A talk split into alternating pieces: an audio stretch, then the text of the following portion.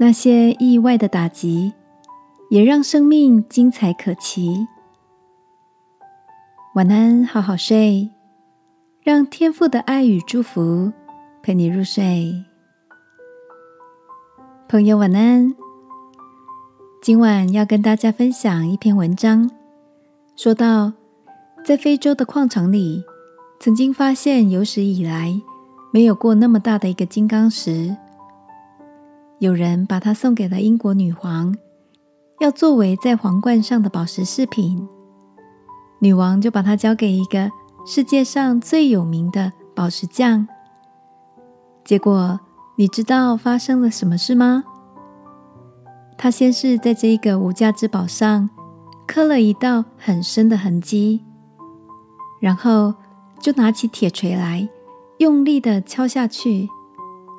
而这一颗世上绝无仅有的大宝石，就这样一分为二，而旁边的人就呆掉了，心里想：这个技艺高超的宝石艺术师，竟然闯了这么大的一个祸。书里面提到，其实啊，宝石匠的那一锤下去，是经过好几个星期的计划、画图跟打样，当然。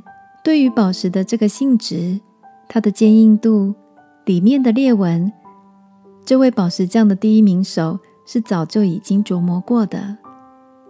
那个重重的一击，就使得这一颗独一的宝石变成了世界上最灿烂的两个金刚钻，而且成了这个宝石的拯救。亲爱的，在生活当中，是不是也有一些？你觉得很意外的打击，让你感到非常的灰心、慌张、没有盼望，甚至你心里想：“天父啊，到底是哪里做错了？我的未来还有希望吗？”这个夜晚，我想告诉你，你就是天父手中的那一块很珍贵的宝石，他知道可以怎么样来打磨你。